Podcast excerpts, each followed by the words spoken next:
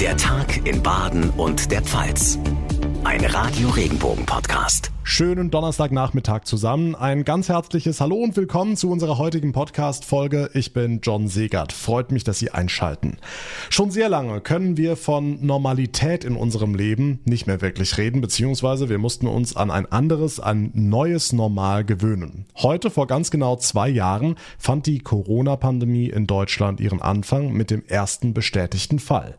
Wir wollen in der heutigen Folge mal zurückschauen, was damals genau passiert ist und was damals sicher noch niemand für möglich gehalten hätte.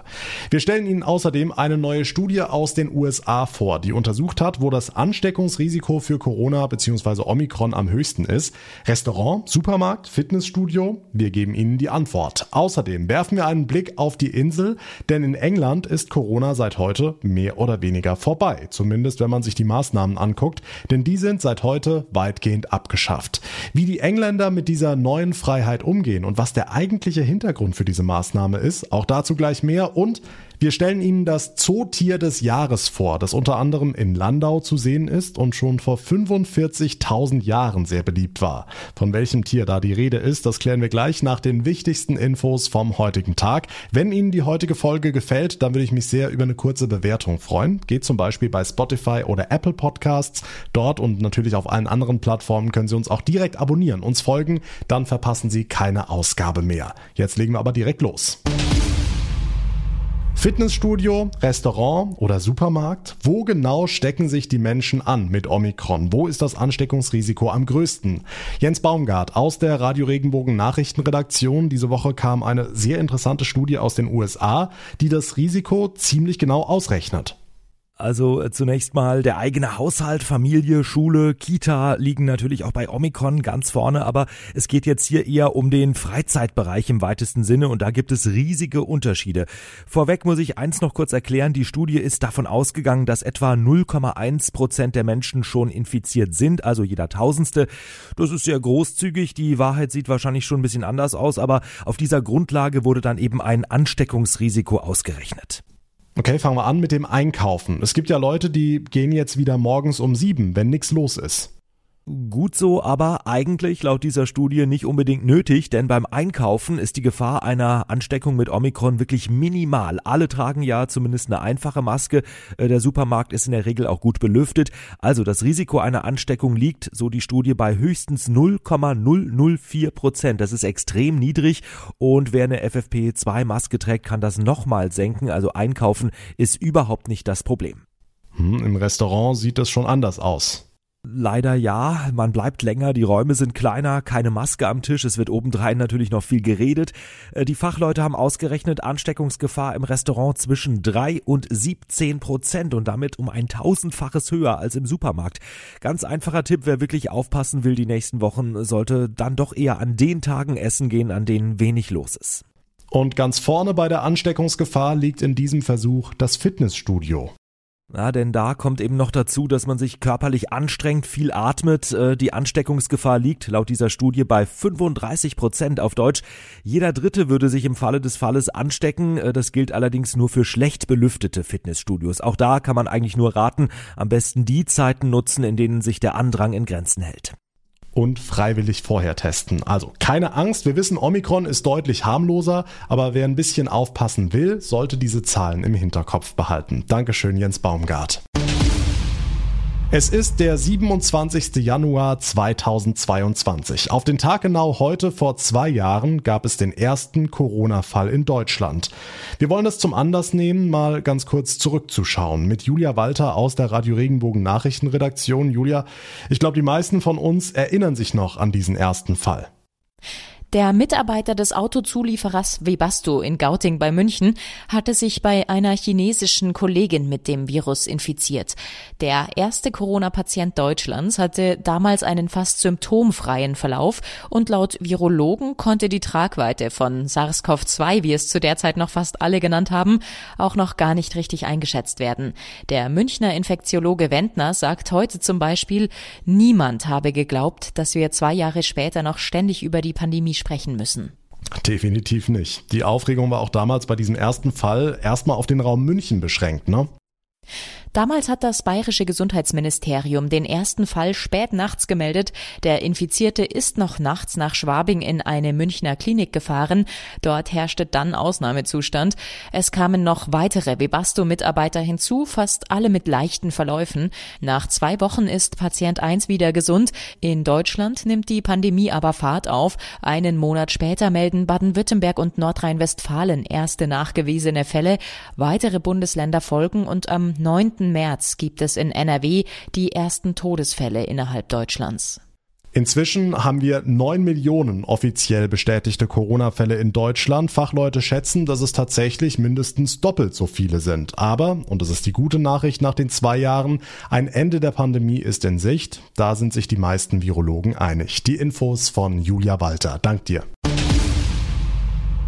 Und in England herrscht derweil Partystimmung. Fast alle noch geltenden Corona-Maßnahmen sind ab heute auf der Insel Geschichte, zumindest vorerst. Und das, obwohl die Zahlen in Großbritannien weiter ziemlich hoch sind. In den meisten Innenräumen braucht man ab sofort keine Maske mehr und bei Großevents oder in Clubs muss auch kein Impf- oder Testnachweis mehr vorgezeigt werden. Radio Regenbogen-Reporter Benedikt von Imhoff, wie gehen die Engländer denn mit dieser neuen Freiheit um? Also das Ende der Corona-Regeln ist seit heute Morgen direkt sichtbar. In Läden haben Angestellte und vor allem Kunden keine Masken mehr auf. Auch in der U-Bahn habe ich heute früh gleich weniger Leute mit Masken gesehen, obwohl dort weiterhin eine Maskenpflicht gilt. Denn das kann der Tube-Betreiber mit seinem Hausrecht so festlegen. Es gibt natürlich viele Menschen, die weiterhin auch in Geschäften Masken tragen, weil sie es selbst wollen und weil sie es nützlich finden. Aber natürlich nutzen viele auch gleich die Gelegenheit, sich der Masken zu entledigen. In Restaurants und in Pubs, da wird sich das Bild gar nicht ändern erstmal, denn hier galt auch in den vergangenen Wochen trotz der Omikron-Variante keine Maskenpflicht. Hm, es wird ja vermutet, dass Premierminister Boris Johnson mit diesem Schritt von seiner Partygate-Affäre ablenken will. Wie stehen denn die Chancen, dass sein Plan aufgeht? Ja, also bei Konservativen kann der Premier damit sicher punkten. Sie haben damals erheblich gegen die Wiedereinführung der Maskenpflicht und auch gegen diese Impfnachweise für Großveranstaltungen protestiert und ihm im Parlament einen ziemlichen Dämpfer versetzt. Dass Johnson nun die erste Gelegenheit nutzt und die verhassten Regeln aufhebt, dürfte ihm daher zugutekommen. Aber klar ist, die Affäre schwelt weiter. Das Land wartet mit angehaltenem Atem darauf, wann nun endlich dieser Untersuchungsbericht kommt, den die interne Ermittlerin Stu Gray erstellt.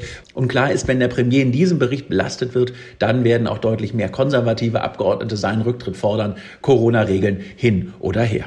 Dankeschön, Benedikt von Imhoff nach London. Um Energie zu sparen oder auf regenerative Energie umzustellen, sind viele Menschen bereit, ihr Haus entsprechend zu sanieren oder beim Neubau gleich die Photovoltaikanlage aufs Dach zu bauen.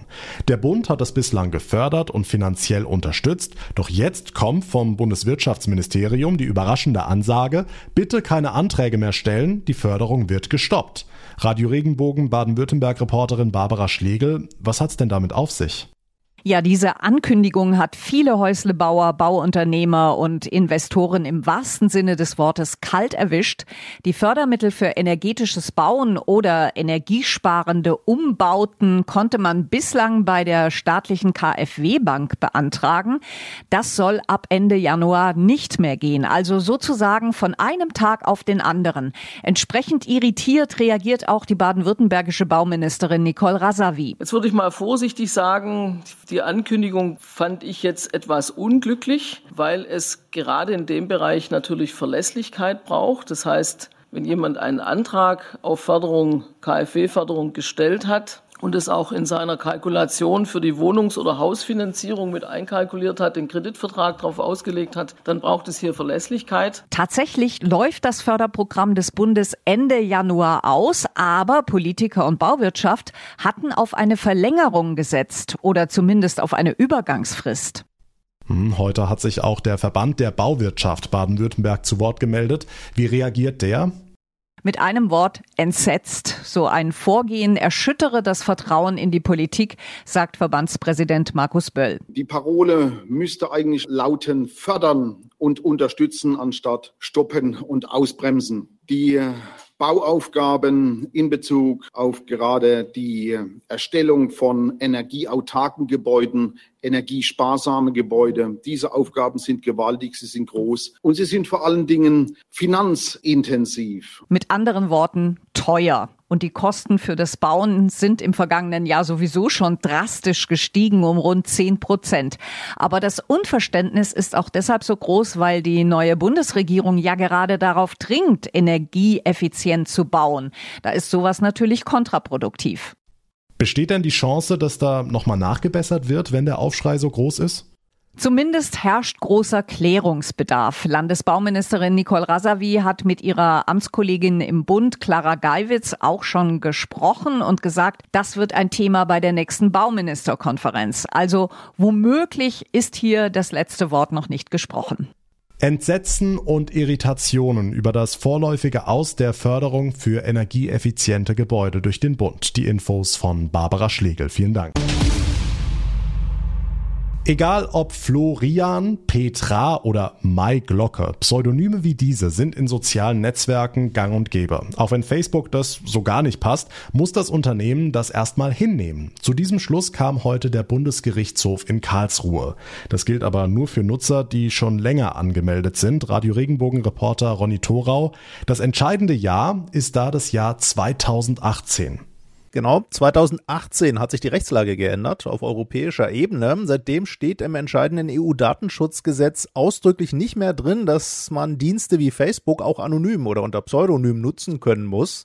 Im deutschen Gesetz steht das zwar weiter, aber EU-Recht schlägt da deutsches Recht. Das heißt, seit 2018 steht das Recht da wohl klar auf Facebooks Seite, aber eben erst seitdem. Facebook argumentiert ja, man muss sich bei uns mit Klarnamen anmelden, weil sonst die Hemmschwelle für Hassposts oder Mobbing zu niedrig sei. Hm, geklagt hatten ja ein Mann und eine Frau, weil deren Accounts gesperrt wurden. Kriegen die beiden die jetzt wieder? Das sieht so aus, ja. Einer der beiden war ja zum Beispiel mit rassistischen rechten Tweets aufgefallen und hat nun Angst, dass er, wenn er seinen Klarnamen angeben muss, angefeindet wird. 2018 hatte Facebook den beiden Klägern ihre Accounts gesperrt, muss das jetzt aber wohl zurücknehmen. Das BGH-Urteil gilt unmittelbar jetzt aber eben nur für Altfälle, heißt es vom BGH. Das müssen also alle sein, die vor der Gesetzesänderung im Mai 2018 ihre Accounts mit Pseudonym angemeldet haben. An sich klingt es ja erstmal logisch, dass man eher nicht unter dem eigenen Namen hetzt und mobbt, aber ist es auch wirklich so? Na, erstmal muss man ja sagen, dass auch viele Menschen ganz offen unter ihrem Klarnamen beleidigende oder mobbende Posts raushauen. Und es gab auch schon Studien, die zeigten, dass anonyme Nutzer nicht aggressiver posten als namentlich Bekannte. Kritiker der Klarnamenpflicht warnen ja außerdem, dass verfolgte Minderheiten oder Dissidenten durch Klarnamen richtig Probleme kriegen können.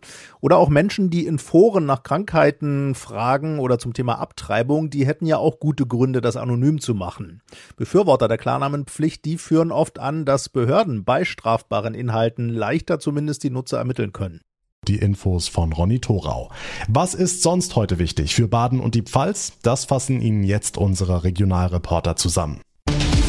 Nachrichten für Rhein-Neckar, den Odenwald und den Kraichgau. Ich bin Francesco Romano. Auch am dritten Tag nach dem Amoklauf in der Uni Heidelberg sitzt der Schock noch tief. Wir haben mit Studentin Laura gesprochen. Eigentlich hätte sie am Montag in genau diesem Hörsaal gesessen. Sie hatte sich gerade an diesem Tag verspätet. Der Schock sitzt tief. Allein diese Unsicherheit war halt so schlimm, wer jetzt betroffen ist und wer alles in dem Raum war. Man hört sowas immer irgendwie nur so aus den USA oder so von weiter weg und das ist so an der eigenen Uni passiert und dass man halt auch noch Gesichter zu den Leuten kennt. Also es hat mich schon stark auch emotional mitgenommen. Auch nochmal darüber zu reden mit den Kommilitonen war schlimm. Alle Infos zum Amoklauf in Heidelberg lesen Sie auf regenbogen.de. Nachrichten für den Breisgau, den Schwarzwald und das Dreiländereck. Ich bin Tanja Burger. Nicht nur schnell, sondern auch umweltfreundlich von A nach B kommen. Die Stadt Lörrach will mit einem neuen Informationssystem den grenzüberschreitenden Verkehr verbessern. Bürgermeisterin Monika Neuhöfer Afditsch. Das wäre jetzt zum Beispiel ein ganz konkretes Tool, auf große Arbeitgeber zuzugehen, zu sagen, guck mal, wir haben uns das analysiert, wie ist dein Standort gut erreichbar oder vielleicht noch nicht gut erreichbar und was können wir jetzt auch gemeinsam an einer besseren Erreichbarkeit, vor allen Dingen dann halt für die Pendlerinnen und Pendler erreichen auf dem Mobilitätssektor. Das Infosystem soll auch zeigen, wo Radverkehr und ÖPNV verbessert werden müssen. Nachrichten für die Region Karlsruhe, die Ortenau und den Schwarzwald. Ich bin Sascha Baumann. Trotz Pandemie werden am kommenden Freitag Spitzensportler aus der ganzen Welt beim Karlsruher Leichtathletik-Meeting antreten. Zum ersten Mal ist auch der Stabhochsprung-Weltrekordhalter Armand Duplantis dabei. Das Karlsruher Meeting ist Teil der World Athletics Indoor Tour. Für Sportler und Zuschauer gelten strenge Hygieneregeln. Meeting-Direktor Martin Wacker. Wir erwarten 2G von den Athletinnen und Athleten weil wir das für eine Grundvoraussetzung halten, ähm, hier auch das Meeting so durchzuführen, dass es auch alle Menschen akzeptieren. Das ist eine Erwartung, die wir tatsächlich in die Sportlerinnen und Sportler haben. Wir wollen dieses Zeichen auch setzen. Das Meeting wird in über 70 Länder weltweit übertragen. Wenn Sie das nächste Mal in den Zoo gehen, dann werden Sie mit Wissen glänzen. Dafür sorgen wir jetzt. Ich stelle Ihnen vor. Das ist Cebu, von Beruf Zuchteber und Pustelschwein aus dem Landauer Zoo. Pustel, weil diese Schweineart sowas wie Knubbel an der Schnauze hat. Er und seine Artgenossen sind jetzt zum Zootier des Jahres gekürt worden. Um darauf aufmerksam zu machen, wie stark die Tiere vom Aussterben bedroht sind, erklärt uns Jens Owe Heckel, der Direktor des Landauer Zoos. Es äh, handelt sich um Tiere, die jetzt in der Wildbahn einer zunehmenden Bedrohung unterliegen, die allerdings auch in den Zoos teilweise einer gewissen, ich sag mal, Herausforderung unterliegen, weil wir auch hier bei uns in Europa, wo die Tiere in einigen Zoos gehalten werden, ein Vorrücken der afrikanischen Schweinepest haben und wir eben überlegen müssen, wie können wir diese Tiere auch vor dieser Erkrankung schützen. Zootier des Jahres, wahnsinnig toller Titel, aber wie hilft das denn den Tieren, damit sie uns weiter erhalten bleiben? Das Wichtigste ist, dass wir ein Jahr verstärkte Lobbyarbeit jetzt starten für die bedrohtesten ihrer Art. Einmal, um auf ihr Schicksal aufmerksam zu machen, zum Zweiten, um Geldmittel zu generieren, um sehr wichtige Schutzmaßnahmen in den Freilandgebieten, wo die Tiere noch vorkommen, in meistens kleinen Restbeständen umsetzen zu können. Zugegeben, die Pustelschweine sehen jetzt auf den ersten Blick nicht so aus, als könnten sie einen Schönheitswettbewerb gewinnen, aber die Tiere sind tatsächlich die ältesten Models der Welt. Auf der indonesischen Insel Sulawesi wurde nämlich vor vier Jahren eine Höhlenmalerei gefunden, über 45.000 Jahre alt, gilt als die älteste Malerei der Welt. Und was ist zu sehen? Genau, Pustelschweine, schon damals beliebt, im Jahr 2022 Zootiere des Jahres und zu begutachten unter anderem im Landauer Zoo. Das war der Tag in Baden und der Pfalz. Vielen, vielen Dank für Ihre Aufmerksamkeit, für Ihr Interesse. Wir hören uns dann morgen Nachmittag in der nächsten Folge wieder. Mein Name ist John Segert. Machen Sie es gut und schönen Abend. Tschüss.